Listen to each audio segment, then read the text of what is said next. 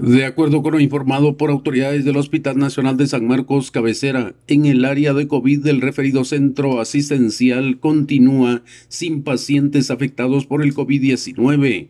De la misma manera, se ha reportado que el área de COVID del Hospital Nacional de Malacatán también se encuentra sin pacientes afectados por el COVID. Se recomienda a la población por parte de las autoridades de salud continuar con las medidas de bioseguridad. Desde Emisoras Unidas en San Marcos, informa José Luis Vázquez, primera en noticias, primera en deportes.